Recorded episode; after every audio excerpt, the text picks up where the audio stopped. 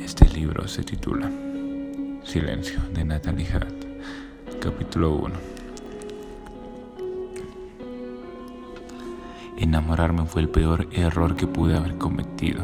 Los de mi raza no pueden ni deben amar, y es lo que sabemos desde tiempos inmemorables. Somos demonios. Durante milenios la humanidad nos ha servido de alimento y de nada más, porque jamás nos hemos permitido albergar el sentimiento que los hombres llaman amor. Es más, esto es algo que para nosotros está prohibido, porque es la muerte. Por miles de años cumplí esta regla con facilidad. Me alimentaba de hombres y mujeres por igual. Consumía la energía de quienes habían cometido actos atroces y más que nada la de aquellas personas que me invocaban para solicitar mi asistencia. Después de todo, conseguí el favor de un demonio. Era un precio bastante alto, tanto para el cuerpo como el alma del interesado. No tenía reparos en tomar lo que era mío por derecho. No albergaba en mí remordimiento alguno por el sufrimiento que causaba, ni por las muertes que dejaba a mi paso. Ellos lo tenían merecido. Yo solo hacía mi trabajo. Pero todo cambió cuando conocí a un ángel. Él no era un ser alado como sugiere el sentido literal de la palabra, pero sí un ser humano que irradiaba mucha luz, la cual debo confesar en un principio me molestó bastante, tanto como a la serpiente le molestaba la luz de la luciérnaga en aquella fábula tan conocida. Los mortales que me llamaban siempre estaban manchados por algo conocido, como ritos satánicos, y me invocaban a mí en vez de buscar otros medios para lograr sus objetivos. En cambio, él mantenía su alma impoluta, cuya nieve que nunca ha sido pisada, y parecía que era la primera y única vez que accedía a conocimientos secretos de esta ídole. Mi propósito ahora era tener su alma de negro si quería llevármelo al infierno. Me encargía de pisotearla hasta llenarla por completo de suciedad hasta que no hubiera indicio alguno de que había sido un ser puro alguna vez.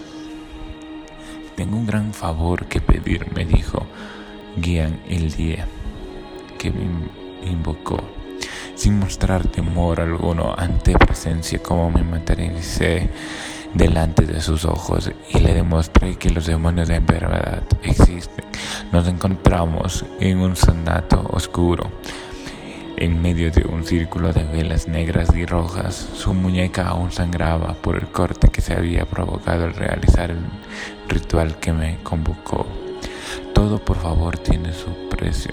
Le advertí como mi potente voz, en caso de que no supiera bien cuáles eran las reglas del juego, el cual puede ser elevado. Todo depende de lo que me pidas. Piénsalo bien. El que sea, no importa lo que deba pagar, expresó con valentía. Solo quería que la salves. Solo quiero que la salves.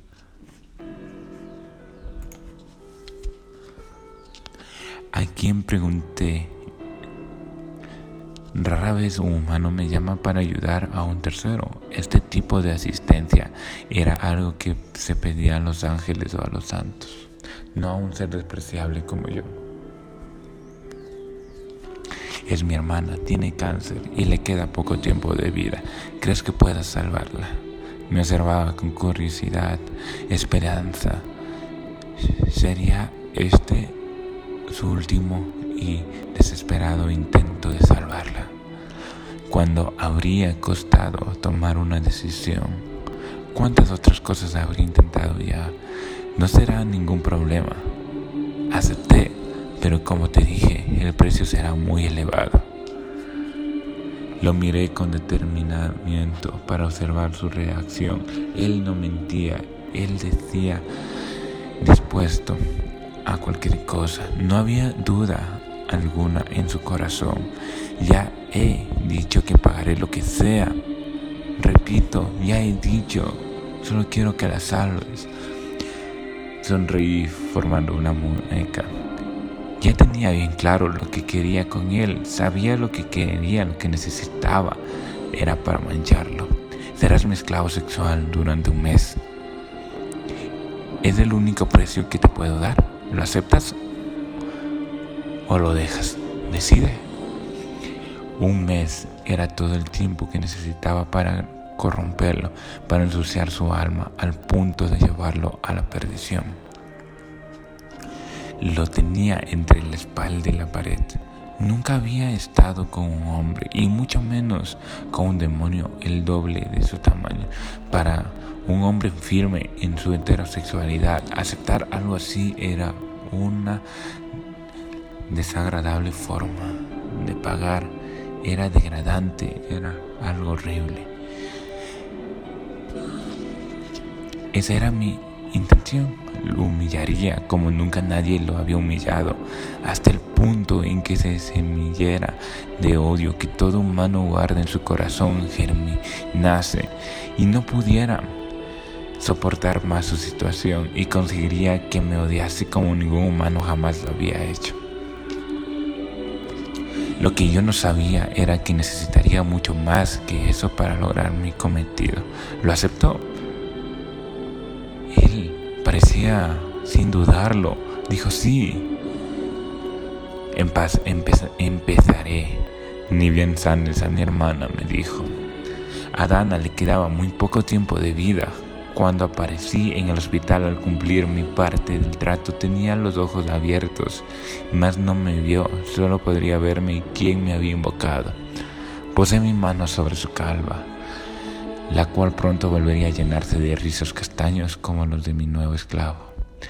Manipulé las energías para devolverle la vitalidad. Pronto ella se sentiría mejor y los doctores se asombrarían ante el milagro realizado. La familia agradecida a Dios, sin saber nunca que su Señor jamás había tomado parte de este milagro.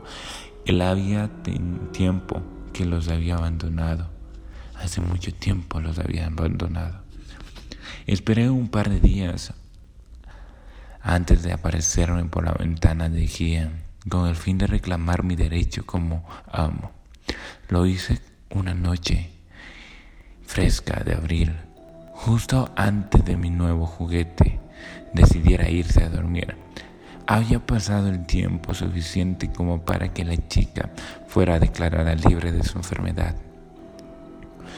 En esos momentos toda la familia estaba celebrando su completa y milagrosa recuperación. Cuando Guian me vio, se postró delante de mí en señas de agradecimiento. Muchas gracias. No pensé que esto iba a funcionar. Muchas gracias.